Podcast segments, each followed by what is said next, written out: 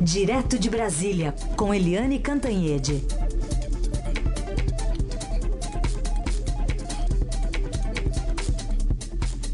Oi, Eliane, bom dia. Bom dia, Heisen, Carolina, ouvintes. Bom dia, Eliane. Falar então sobre essa reunião do Conselho da Petrobras, que deve confirmar hoje o nome de Ivan Monteiro para o lugar de Pedro Parente.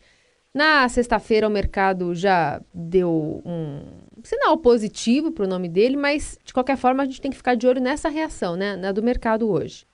Exatamente, Carolina, porque o Ivan Monteiro, né, é, você viu como é que foram as bolsas na, no dia do anúncio da queda uhum. do ou renúncia, né, do Pedro Parente. Primeiro as bolsas chegaram a cair quase, é, quase não, caíram 20%, né, é. né, as ações da Petrobras na bolsa. E quando é, se anunciou o nome do Ivan Monteiro, esse prejuízo foi recuando e chegou a 14%. O Ivan Monteiro, ele é um homem de bancos. A carreira dele toda foi feita em bancos, principalmente no Banco do Brasil, e ele é dentro de bancos, ele é da área financeira dos bancos, né? Foi diretor financeiro do Banco do Brasil e ele é muito focado em reestruturação de dívidas. Portanto, é um homem muito conhecido do mercado, muito aceito pelo mercado. Isso foi uma tentativa do Palácio do Planalto de reduzir os danos. Então, o presidente Michel Temer teve três preocupações. Uma, de ter uma solução rápida para a solução aí para a substituição do Pedro Parente. Segundo, que fosse um homem ligado ao próprio Pedro Parente para acalmar os ânimos na Petrobras. É o que eles chamavam de solução caseira.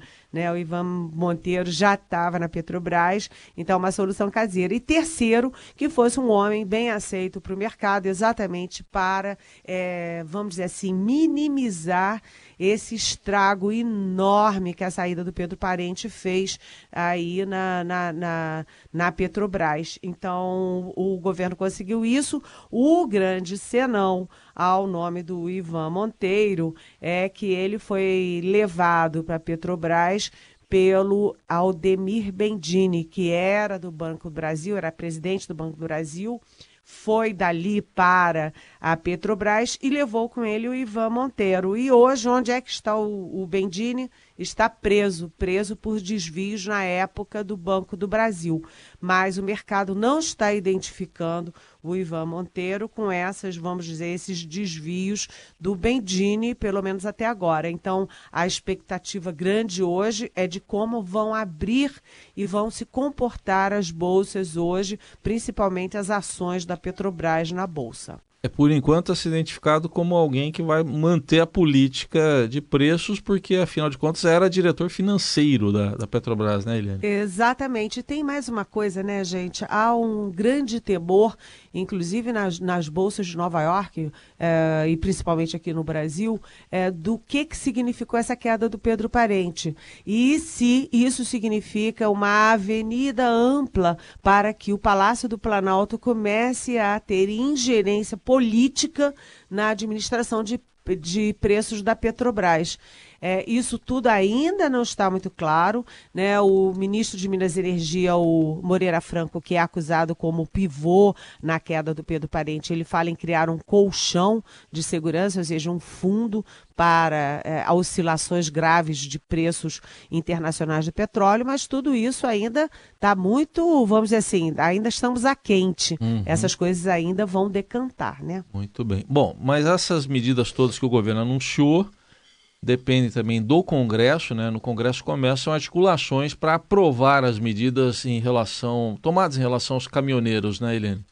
É, são duas medidas principais. Uma é que são criadas aí as comissões é, do Congresso para analisar as medidas provisórias. Lembra que o governo tomou essa decisão de fazer as, as é, ceder aos caminhoneiros via medida provisória, porque medida provisória entra é, em vigor automaticamente. Depois é que é analisada pelo Congresso, mas o Congresso tem que analisar.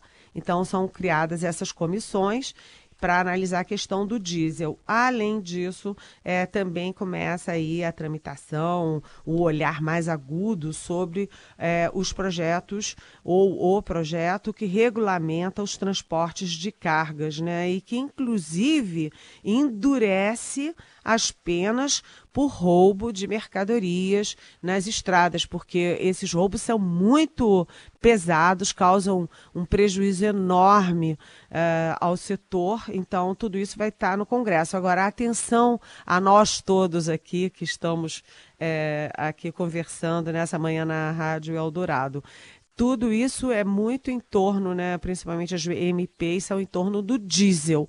Né? O próprio presidente da Câmara, o Rodrigo Maia, já avisa que isso não tem nada a ver com gasolina e gás de cozinha que pegam as, enfim, a nós todos, os cidadãos que temos os nossos carros e temos as nossas casas e precisamos dos bujões para nos abastecer internamente dentro de casa. Muito bem. Agora, é, Eliane, eu não vi nada na mídia, mas também não sabia que o presidente Michel Temer é, gostava de é, rodadas é, fartas de quibes. Opa, tem um ponto comum com ele, então. É, Quibadas, é isso? Quibadas? Eu pensei logo no Heisen, né? O presidente Michel Temer, como vende aí de uma família sírio-libanesa, é. ele gosta de um kibe. Aliás, eu acho que todo brasileiro gosta de kibe. Gosta. Mas ele fez uma, um, um happy hour, vamos dizer assim, no sábado no Palácio do Jaburu e convidou personalidades bastante conhecidas dos nossos ouvintes, que são o presidente, é, aliás, o presidente da Câmara, Rodrigo Maia, que a gente acabou de, de citar, né, o ministro do Supremo Tribunal Federal, Gilmar Mendes, é, o general Sérgio Tchegoyen, que é o chefe da, do GSI, Gabinete de Segurança Institucional.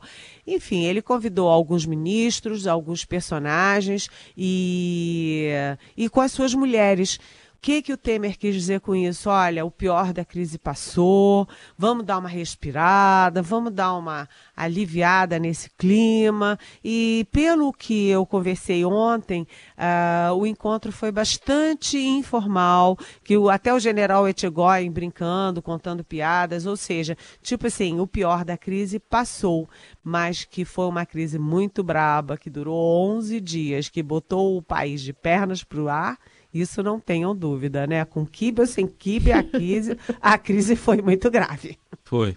Sabe que lá, no, lá no, entre os meus parentes lá da Síria, eles não entendem esse negócio de kibe.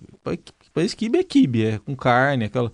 Mas esfirra é um negócio que eles não entendem. Quando eu falei que tinha esfirra de pizza, eles falam, como é que é? Não, não, tô, não tô entendendo. Tô entendendo.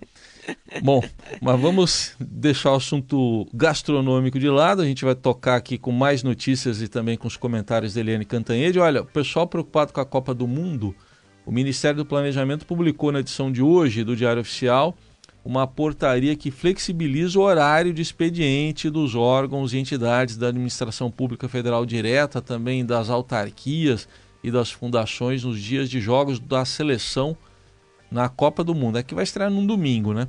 Pelo ato, nos dias em que os jogos da seleção se realizarem pela manhã, o expediente terá início às duas da tarde, pelo horário de Brasília. Nos dias em que os jogos forem à tarde, o expediente se encerrará à uma da tarde, pelo horário de Brasília. E as horas não trabalhadas devem ser compensadas até, até o dia 31 de outubro.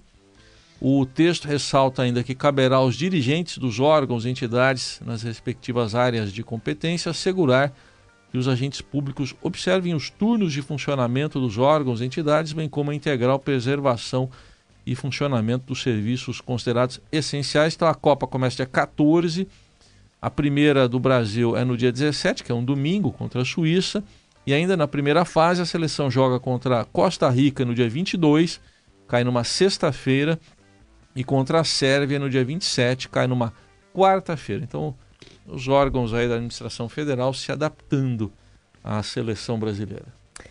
E a 22ª edição da Parada do Orgulho LGBT lotou as ruas do centro de São Paulo ontem. Segundo a organização do evento, 3 milhões de pessoas estiveram na Avenida Paulista, que reuniu também 18 trios elétricos com artistas como Anitta e Pablo Vittar. A viúva da vereadora do PSOL, Marielle Franco, assassinada em março, a arquiteta Mônica Benício, fez um pequeno discurso na abertura do evento. Emocionada, ela disse que a parada era símbolo de resistência e que continuaria na luta pela defesa dos direitos das pessoas de todas as orientações sexuais. É importante que a gente diga que, embora tenha cara de festa, isso aqui é um ato político, isso aqui é um ato de resistência. O Brasil é um dos países que mais mata a sua população LGBT e a gente não pode assumir isso, deixar que isso continue dessa maneira. O nosso corpo é resistência política e isso aqui hoje é resistência. Mais uma é, forte presença da, da, discurso político também nessa, nesse evento, né, num 2018 aí que tem em outubro importantes eleições, né, Eliane? Exatamente. a... a parada gay, que a gente chama em São Paulo, é uma manifestação política. A Mônica Benício tem toda a razão. É uma manifestação política mostrando, primeiro, o seguinte, que todos nós somos iguais, somos iguais perante a lei, somos iguais perante os nossos direitos, os nossos deveres e é, essa, essa é, informação que a Mônica dá é uma informação que é não contra o público gay, mas é um público é, uma informação contra todos nós de que o Brasil é o país que mais mata o público LGBT. Gente, o que é isso? Matar as pessoas pela orientação sexual dessas pessoas. Realmente é, precisamos virar essa página, virar essa página. O país é um, o Brasil é um país acolhedor de é, todas as raças, etnias, né? Nós somos todas as religiões, né? Então, é, é, é eu acho importante, né? Essa imagem, né? Esse, esse congraçamento do público LGBT, até porque você vê muita gente que não, não é do grupo LGBT, que está ali confraternizando, brincando, rindo, um momento de alegria e de manifestação num país que está apanhando muito nos últimos últimos tempos, né? É isso. Bom, mais uma parada que foi realizada com sucesso em São Paulo. Vamos falar de outro assunto agora, que tem a ver até com uma notícia, uma reportagem especial publicada pelo Marcelo Godoy no Estadão no fim de semana. A morte do líder do primeiro comando da capital, Rogério Jeremias de Simone, o GG do Mangue, desencadeou uma investigação que descobriu novos segredos da maior facção criminosa do país. Documentos encontrados pela polícia revelaram parte da estrutura montada pelos líderes do PCC para o tráfico internacional de drogas e a inteligência policial tem provas da evolução das rendas do grupo e a ligação com o primeiro cartel de drogas chefiado por um brasileiro, Gilberto Aparecido dos Santos, o Fuminho. Os negócios particulares dos líderes e da própria facção têm um faturamento estimado pela inteligência policial em no mínimo 400 milhões de reais por ano. E alguns policiais, até ouvidos na reportagem, acreditam que esse número pode chegar a cerca de 800 milhões de reais, o que colocaria o PCC entre as 500 maiores empresas do país. Olha só, recentemente até a Itália passou a contar no, no seu PIB os negócios da máfia, incluiu no PIB, porque está é, tá, tá gerando renda para alguém, né? Eliane, e tudo isso num contexto em que a gente acompanhou no fim de semana ataques a ônibus em Minas e no Rio Grande do Norte. Exatamente. É, foi uma boa conexão que você fez, porque a gente teve dois ataques a ônibus na Grande Natal, no Rio Grande do Norte, e seis ataques a, a ônibus em Minas Gerais. Três em Uberlândia, três em Uberaba. Você sabe que Uberlândia e Uberaba são pertinho ali, né? São vizinhas é, uma da outra. Então você está vendo ataque a ônibus. Acaba a crise dos caminhoneiros, é, eles foram para casa, mas a, essa crise aí dos, dos ônibus continua. Você vê é, ataque a ônibus há muito, em muitos lugares.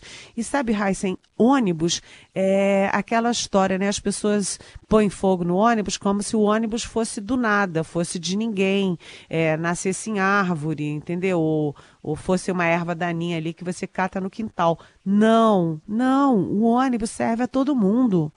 O ônibus é dinheiro público, né? E é um instrumento de trabalho, de locomoção. As pessoas vão para a escola, as pessoas vão ao médico, tudo de ônibus, né? Então é, é preciso ver quem está fazendo isso, por que está fazendo isso. Agora eu lembro que a gente está num contexto de eleição. E com o fim do financiamento privado das eleições, com um fundo público é, que tem que ser partilhado entre todos os candidatos nos partidos, né, cresce muito o temor de que essa força nova que está crescendo no Brasil, que é o PCC, que eles possam ser acabem sendo financiadores ou direto ou indiretamente de candidaturas. O próprio ministro Gilmar Mendes, quando era presidente do TSE, o Tribunal Superior Eleitoral, ele advertia para isso. Olha, se não tiver dinheiro para a campanha, e campanha é uma coisa, cara, eu costumo brincar que campanha está pela hora da morte, né? É, o sem dinheiro privado, com dinheiro é, público curto, o PCC pode se transformar aí num financiador de candidaturas. Isso é de uma gravidade enorme. Então, parabéns ao Roberto Godoy por ter trazido à luz essa questão, que é uma questão que só se avoluma e que a gente só vai tentar fazer alguma coisa daqui a alguns anos quando, ah, enfim, quando o leite, depois do leite derramado. Né? É, tá aí. Bom, outra notícia importante do noticiário desta segunda é que o presidente dos Estados Unidos, Donald Trump, afirmou que seus primeiros 500 dias no cargo foram marcados por grandes feitos. Em breve mensagem no Twitter, para variar, ele listou alguns dos avanços que, segundo ele, foram obtidos por sua equipe no período. E falou então que é, este é o meu dia no cargo, né, completando 500 dias no cargo, e nós alcançamos muito. Muitos acreditam que mais que qualquer presidente em seus primeiros 500 dias. Grandes cortes de impostos e regulação, né, investimentos em militares e veteranos, menos crime e imigração ilegal, fronteiras mais fortes, nomeação de juízes, melhor economia e empregos de todos os tempos e muito mais, afirmou o empresário republicano que tomou posse então em janeiro de 2017. Uma visão otimista do seu próprio governo. Né? Tá bom ele, como é que ele falou? Nunca, não, ah, não foi nunca antes na história desse país, mas foi uma outra versão. É a melhor economia de todos os tempos. Foi isso, viu, Eliane? É, uma... pois é. Ele só criou um é, ele só desarticulou os tratados é, dos Estados Unidos, tratados comerciais dos Estados Unidos, prejudicando os trata tratados internacionais. Ele só perdeu mais é, assessores diretos do que qualquer outro presidente antes, né? Toda hora cai alguém do governo dele. E ele nunca explicou essa relação com a Rússia. Né, que toda hora está fustigando aí o governo é, do Trump. Como é que é essa história mesmo da Rússia com a eleição do Trump? Como é que é essa história da Rússia com os principais assessores do Trump?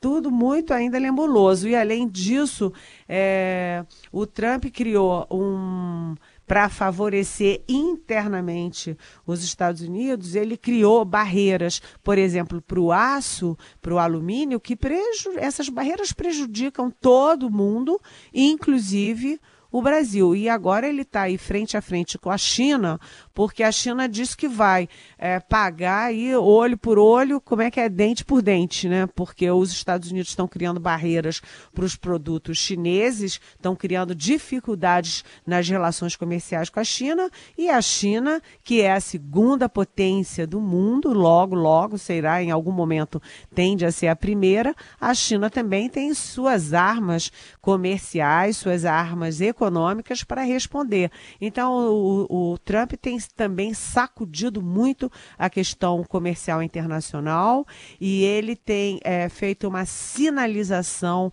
é, de recuos e de nacionalismo dentro dos Estados Unidos que não interessam ao mundo, porque é um nacionalismo que é contra a globalização. Né, um nacionalismo que é, fortalece a grande potência, que já é a mais forte do mundo, e isso prejudica o equilíbrio internacional. Muito bem, agora 9h25, vamos à pergunta de ouvintes? Quem pergunta? Chegou uma aqui agora, Eliane, da Laura Feitosa, de São Paulo, falando que não dá para entender Gleisi Hoffmann e Jacques Wagner se achando aptos a disputar a presidência da República. Deve estar se baseando, inclusive, na, na coluna de Estadão de hoje, que traz essa informação. E aí, até para manter o foro privilegiado. Eliane, você acha que Lula tem tanto poder de transferência de votos para, quem sabe, eleger um desses nomes? Olha, uh, no caso da, da presidente do PT, a Gleice Hoffmann, senadora, é, eu acho que vai ser difícil, porque depois do Nelson Meurer, que foi o primeiro condenado uh, na Lava Jato no Supremo Tribunal Federal, o primeiro é, de, deputado, senador, enfim, político com mandato e com foro privilegiado a ser, é, ser condenado na Lava Jato, a próxima na fila, viu, Laura, é a Gleice Hoffmann. O processo dela está bem maduro e ela vai ser julgada logo, logo, com o seguinte detalhe. É, o Supremo sinalizou que não vai ser moleza, não, que esse negócio de impunidade porque tem foro privilegiado é uma era que está acabando. Agora, quanto ao Jacques Wagner, ele já teve busca e apreensão na casa dele, inclusive, na Bahia. Ele é um bom quadro político, ele, é, ele tem mais, é, vamos dizer, respaldo, mais força e mais história no PT do que a Gleice Hoffmann. Né? E ele sempre foi considerado uma das possibilidades. Agora, eles ficam falando em Gleice Hoffmann, é, é, Jacques Wagner e, e Fernando Haddad, que perdeu é, a reeleição em São Paulo, a Prefeitura de São Paulo, porque eles estão com falta de opção. Ou seja, eles criaram a sensação de que é ou Lula ou Lula ou Lula. Sem o Lula não tem ninguém. Imagina, isso, isso enfraquece o partido é, e numa disputa é, nacional como a gente vai ter em outubro. É, e além de tudo, aqui na coluna do Estadão traz a informação de que é, Glaze e Jacques Wagner seriam também os únicos que, na avaliação de Lula, teriam coragem de assinar o induto para livrá-lo da prisão e de rever a lei de delação premiada, já que Fernando Haddad não cumpriria uma tarefa dessas. Então, né, tem algumas funções, né? Essa, é, essa missão aí, é, que se de fato acontecer, esses dois nomes podem é, ter que cumprir a partir de uma vitória, possível vitória nas eleições. Agora, eu acho que isso é, pode, essa declaração, essa manifestação do Lula pode pegar muito bem, ter, reverber, reverberar bem dentro do PT, mas eu acho que a favor da, da, da Gleice e do Jacques Wagner, mas reverbera a favor do Fernando Haddad no resto, né, na população, porque a população é a favor da delação premiada e está vendo aí com maus olhos negócio de indulto para quem está preso, condenado por corrupção. É. Olha, só fazendo um raciocínio aqui, dá para imaginar o que, que o PT pediria num eventual segundo turno, caso ele não esteja no segundo turno, para um, apoiar alguém, então. Hum. Dá até para imaginar. Exatamente, exatamente. Olha aí, olha, o preço da aliança no segundo turno já está sendo, vamos dizer assim, é, a aliança já está sendo precificada, para usar um termo de mercado. É isso aí.